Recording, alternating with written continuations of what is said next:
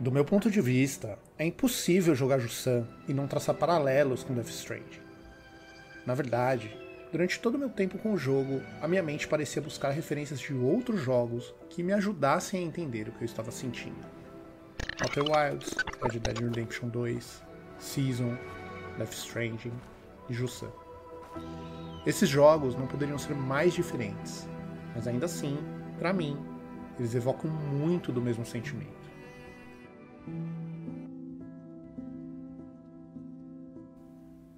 Jussante é o vazante da maré. É o nome que se dá ao sentido que a água corre da nascente à foz. Jussan se passa em um mundo próximo do fim.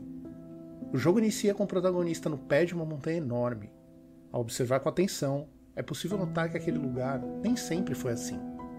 Resquícios de uma civilização começam a ser engolidos pelo tempo e imediatamente eu me sinto impelido a escalar e explorar essa montanha. Outer Wilds se passa em um mundo próximo do fim. Uma fogueira, um enorme planeta no céu, uma explosão, e rapidamente eu me sinto impelido a sair voando pelo espaço.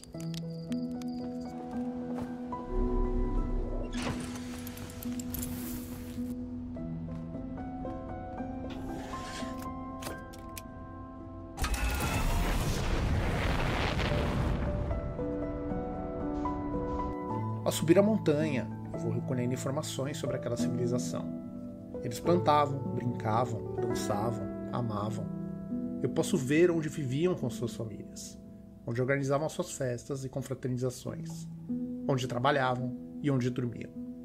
E de alguma forma, tudo parece estranhamente familiar. Explorando o espaço, eu me dei conta de que eu não era o primeiro a tentar.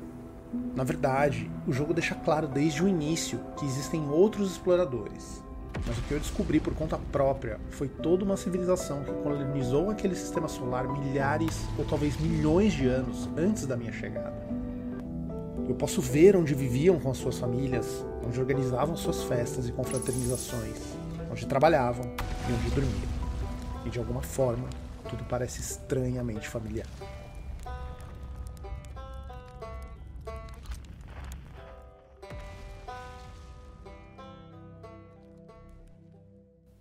Pouco a pouco, eu vou construindo na minha cabeça a história daquele lugar. Mas ao subir em direção ao topo da montanha, eu me dou conta de algo. Eu estou no final dessa história. Em algum momento, esse mundo foi repleto de oceanos e paisagens verdejantes. E em algum momento as coisas começaram a mudar. O que, na minha perspectiva, é uma montanha, provavelmente era conhecido como uma ilha pelos seus moradores. Enquanto o nível da água baixava, os moradores precisavam descer cada vez mais fundo em busca de recursos, abandonando as suas casas e buscando condições melhores. Ao subir a montanha, eu estava contrariando o sentido do Jussante. Eu sabia como a história terminava, mas a minha busca era por como ela começou. Explorando o espaço, eu vi a estrela a qual eu orbitava encolher e mudar de cor, até finalmente explodir e obliterar tudo que eu conhecia, apenas para momentos depois me encontrar novamente em frente à fogueira, admirando o céu noturno.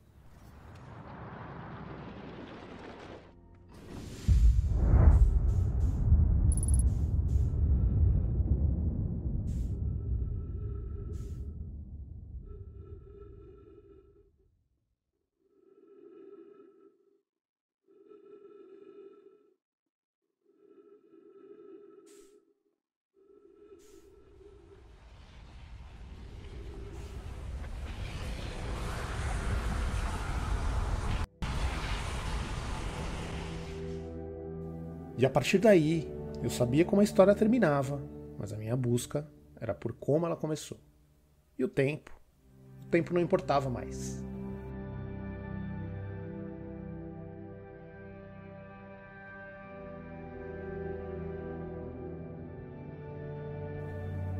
Rapidamente, eu parei de correr e eu passei a caminhar com calma, lendo e observando atentamente ao meu redor.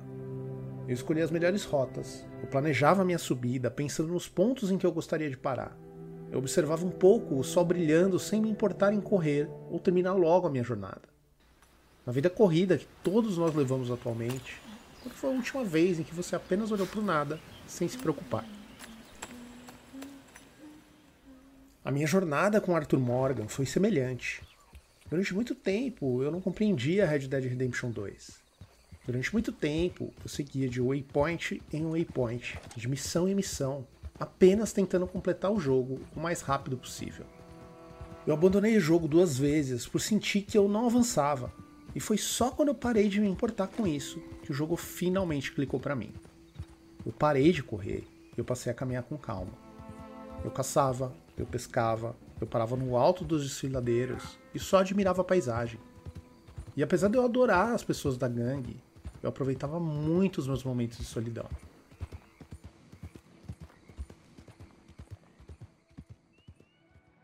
Mesmo possuindo uma trilha sonora espetacular, Jussan não tem medo do silêncio. Durante muito tempo, o jogador é acompanhado apenas pelo som do vento, ocasionalmente interrompido pelo barulho de um animal. O jogo quer que você observe, que você abrace essa solidão, que você reflita sobre o que realmente importa. Mas o que importa na verdade? Somos construtos das nossas próprias memórias. O que quer que você ache que você seja é apenas um reflexo das suas experiências. Mas se ninguém cuidar dessas memórias, elas podem se esvair em pouco tempo. E o que resta então? Season parecia tentar responder essa questão. Essa era está terminando e Stel pretende ver o mundo, não só ver, mas tentar capturar o momento e documentar isso para o futuro. E esse desejo acaba traduzido nos verbos que o jogo traz para o jogador. Ao invés dos verbos que normalmente associamos a videogames, Season coloca outros, bem menos comuns. Fotografar, gravar, desenhar, meditar, contemplar. Isso se traduz em uma experiência intimista, em que nada está ali só para o jogador. Como se aquele mundo existisse por conta própria, e o jogador está ali por acaso. A montanha é o grande personagem aqui. É ela que te conta a história, é ela que te mostra os caminhos. Sem ela, o protagonista não possui nenhuma importância. Ao se converter em um observador, em um catalogador daqueles acontecimentos, o jogador passa a ter relevância.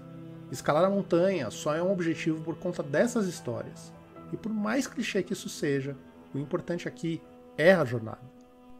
Death Stranding é um jogo criado sobre uma única mecânica.